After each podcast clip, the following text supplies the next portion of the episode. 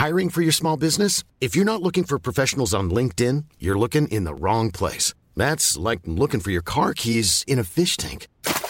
LinkedIn helps you hire professionals you can't find anywhere else, even those who aren't actively searching for a new job but might be open to the perfect role. In a given month, over 70% of LinkedIn users don't even visit other leading job sites. So start looking in the right place. With LinkedIn, you can hire professionals like a professional. Post your free job on linkedin.com slash people today. Bonjour, dans cet épisode, je vais vous expliquer pourquoi le sexisme est un enjeu pour le bien-être des femmes au travail. Je suis Gaël Châtelain-Berry, bienvenue sur mon podcast Happy Work, le podcast francophone audio le plus écouté sur le bien-être au travail. Alors, aujourd'hui, j'étais en conférence et j'ai eu une grande discussion après celle-ci avec un homme, un dirigeant, qui m'expliquait que le bien-être au travail, il avait une vision globale de celui-ci et qu'il ne faisait aucune différence entre les hommes et les femmes. Il appliquait exactement la même stratégie. Dans l'absolu, cela part d'un bon sentiment, c'est ce que je lui disais, mais je lui signifiais qu'il y avait tout de même un certain nombre de différences pour les femmes. Et nous n'étions absolument pas d'accord. Et j'ai argumenté. Au final, je ne sais pas s'il a changé d'avis, mais en tout cas, je pense que sa réflexion a progressé et je vais vous expliquer dans cet épisode les arguments que je lui ai donnés. En premier lieu, je lui ai parlé du plafond de verre. Le bien-être au travail, c'est également de savoir que grâce à son travail, on va pouvoir être reconnu et obtenir éventuellement des promotions. Eh bien, saviez-vous qu'en Europe, moins de 26% des membres de conseils d'administration ou cadres dirigeants d'entreprises étaient des femmes? Et oui, c'est très peu. Cela progresse dans certains pays, dont la France, mais c'est toujours très lent. Une femme aura souvent le sentiment c'est beaucoup plus qu'un sentiment, car c'est malheureusement parfois une réalité dans certaines entreprises, de devoir fournir deux ou trois fois plus d'efforts pour obtenir le même feedback positif. Il y a une grande injustice dans le regard que certains hommes ont sur le travail des femmes. Le plafond de verre est une réalité. Alors certains pays, dont la France encore une fois, met en place des lois pour corriger cela. Mais c'est loin d'être le cas dans tous les pays. Il y a donc un véritable travail à faire là-dessus pour qu'il y ait une équité. Imaginez-vous, si jamais vous êtes un homme et que vous écoutez cet épisode, que les règles ne soient pas les mêmes dans votre équipe pour vous et pour votre voisin, juste parce que vous avez telle ou telle tête, ou juste parce que vous êtes un homme. Vous trouveriez ça injuste, ça vous minerait le moral. Eh bien, c'est exactement cela dont je parlais à ce dirigeant. La deuxième chose dont je lui parlais, c'est le sexisme au travail qui pourrit le bien-être au quotidien de certaines femmes. Saviez-vous que plus de 33% des femmes ont été victimes d'agressions sexistes au travail?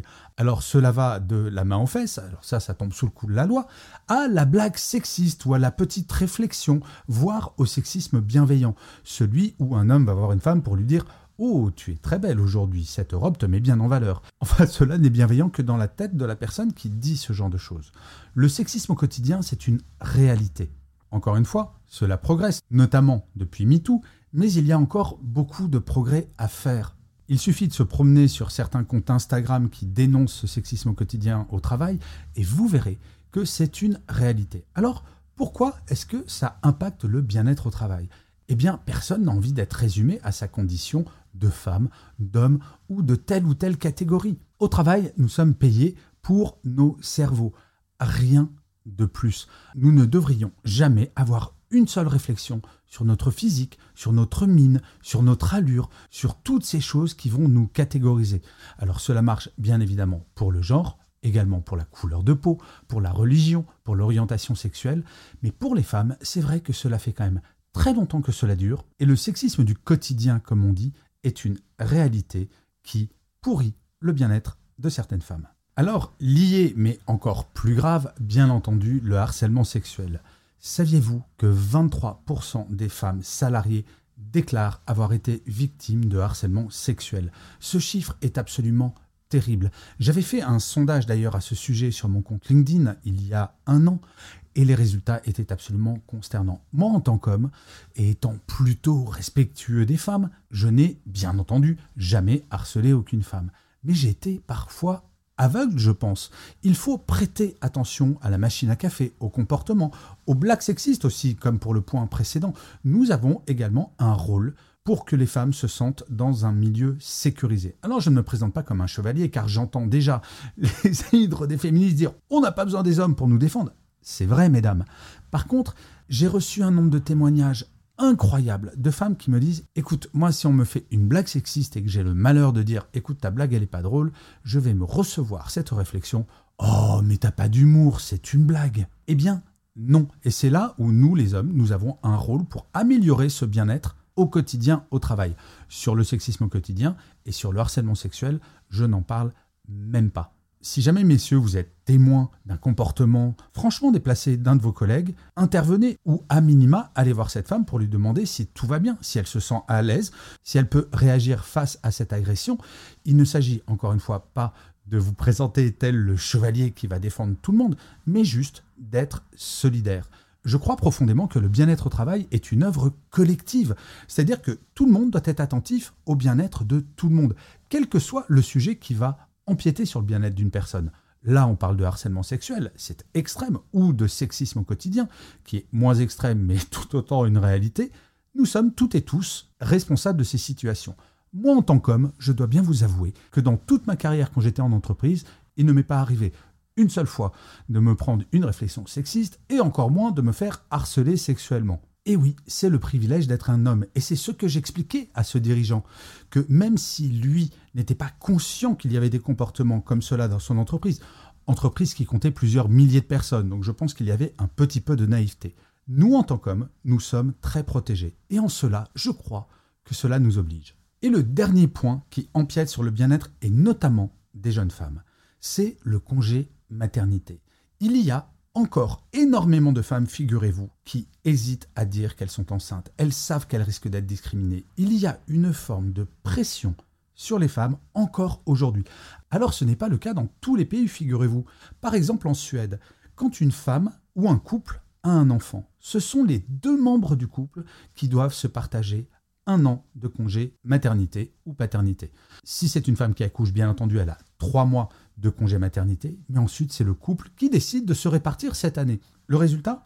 Ah mais c'est que plus personne en Suède ne pose la question à une jeune femme et dit donc vous comptez avoir des enfants? Parce que de fait, ça sera peut-être le compagnon ou la compagne de cette femme, si elle a un enfant, qui prendra cette année de congé. Oui, c'est ce genre d'élément qui fait que le bien-être au travail des femmes est nettement moins simple que pour nous les hommes. Alors, je ne parle pas ensuite de la vie privée où la répartition des tâches à la maison fait que la charge mentale des femmes est reconnue comme étant plus lourde que celle des hommes, mais ça c'est une affaire personnelle. Là, je parlais bien avec ce dirigeant du bien-être spécifiquement des femmes au travail où c'est moins simple. Alors, est-ce que tout ça est une fatalité?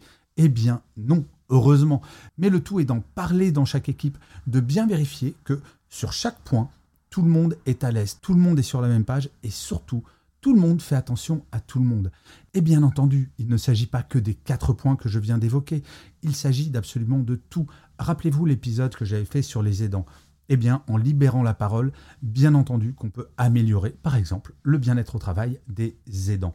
Chaque situation particulière est importante, mais par contre, je ne sais pas si vous avez remarqué, quand on a un problème au travail, on va avoir tendance à le cacher, à ne pas en parler car on pense que ça va jouer contre nos intérêts en tant que professionnel pour avoir une promotion, pour être bien vu. Eh bien, c'est cette libération de la parole qui va permettre de faire en sorte qu'un jour, le bien-être au travail soit dégenré et qu'il s'adresse absolument à tout le monde de façon égale. J'y crois profondément et ça, ça va être notre travail à toutes et à tous. Je vous remercie mille fois d'avoir écouté cet épisode de Happy Work ou de l'avoir regardé si vous êtes sur YouTube. N'hésitez surtout pas à vous abonner sur votre plateforme préférée, à mettre des commentaires, surtout si vous êtes sur Apple Podcast, Spotify, YouTube ou Castbox. Cela va vous prendre quelques secondes et c'est très important pour que Happy Work dure encore très longtemps. Et puis, de vous à moi, cela me fait toujours très très plaisir. Je vous dis rendez-vous à demain et d'ici là, plus que jamais, prenez soin de vous. Salut les amis. Hi, I'm Daniel, founder of Pretty Litter. Cats and cat owners deserve better than any old-fashioned litter. That's why I teamed up with scientists and veterinarians to create Pretty Litter. Its innovative crystal formula has superior odor control and weighs up to 80% less than clay litter.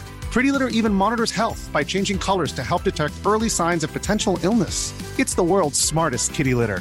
Go to prettylitter.com and use code ACAST for 20% off your first order and a free cat toy. Terms and conditions apply. See site for details.